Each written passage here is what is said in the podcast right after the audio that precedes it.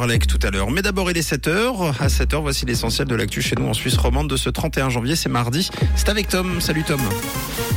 Bonjour Mathieu, bonjour à tous. Au sommaire de l'actualité, les fonctionnaires vaudois seront de nouveau dans la rue ce mardi. Les Airbnb plus aussi bon marché qu'avant par rapport aux hôtels.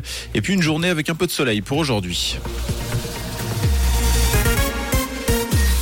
La fonction publique vaudoise se mobilise à nouveau ce mardi pour réclamer une hausse des salaires. La journée sera ponctuée par des grèves et des débrayages avec une manifestation en fin de journée.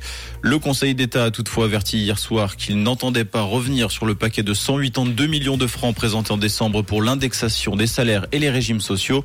Il propose en revanche au syndicat une rencontre le 23 février prochain pour discuter de plusieurs autres dossiers d'importance comme la lutte contre le harcèlement, l'inégalité salariale ainsi que la protection des lanceurs d'alerte. Journée mobilisation dans le canton de Vaud, mais aussi de l'autre côté de la frontière pour dénoncer la nouvelle réforme des retraites. Plusieurs secteurs d'activité seront touchés par ce deuxième appel intersyndical à la grève. École, transport public, centrale électrique, raffinerie. Par ailleurs, le trafic ferroviaire entre la Suisse et l'Hexagone sera fortement perturbé. 11 liaisons entre Paris, Genève et Lausanne sont supprimées aujourd'hui. Tous les trains reliant Paris, Bâle et Zurich ont été annulés. Des perturbations sont par ailleurs à prévoir sur les liaisons entre la France voisine via le Léman Express. Louer un logement sur Airbnb n'est plus aussi avantageux qu'avant par rapport à une chambre d'hôtel. Les prix appliqués par la plateforme en Suisse se montaient à 201 francs en moyenne en 2022. Cela équivaut désormais à ceux des hôtels. Selon la tribune de Genève, la pandémie, l'inflation, le télétravail, mais aussi la professionnalisation du site Airbnb sont autant de raisons avancées pour expliquer cette hausse des prix. La vignette autoroutière obligatoire dès demain. Les contrevenants s'exposeront à une amende de 200 francs. On rappelle par ailleurs que la vignette électronique devrait être introduite dans le courant de l'année.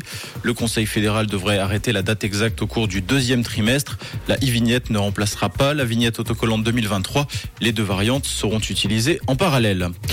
À l'étranger, le gouvernement ukrainien a interdit à ses hauts fonctionnaires et à tous les élus de partir en vacances à l'étranger. Cette résolution gouvernementale fait suite aux récentes révélations de corruption au sein du gouvernement ukrainien, notamment concernant des approvisionnements de l'armée. Dernièrement, un procureur général adjoint a été limogé après être parti en vacances à Marbella, une célèbre station balnéaire espagnole. Désormais, les hauts fonctionnaires ne pourront partir en vacances à l'étranger uniquement s'ils rendent visite à leurs enfants ou encore en cas de traitement médical ou bien lors du décès d'un proche. Première interprète de mercredi de la famille Adams est décédée ce week-end à l'âge de 64 ans. Lisa Loring avait incarné durant son enfance le personnage de mercredi Adams dans la série télé des années 60. Elle s'est éteinte ce samedi des suites d'un AVC. Et pour aujourd'hui, des nuages plus ou moins nombreux en début de matinée avec sinon un ciel relativement dégagé. Actuellement, on compte moins 6 degrés du côté de Sion et de Martigny et 0 tout à Écublanc et à Bramblon avec au cours de la journée des nuages plus denses et un léger vent du sud-ouest. On vous souhaite un très bon mardi et bonne route à l'écoute de Rouge.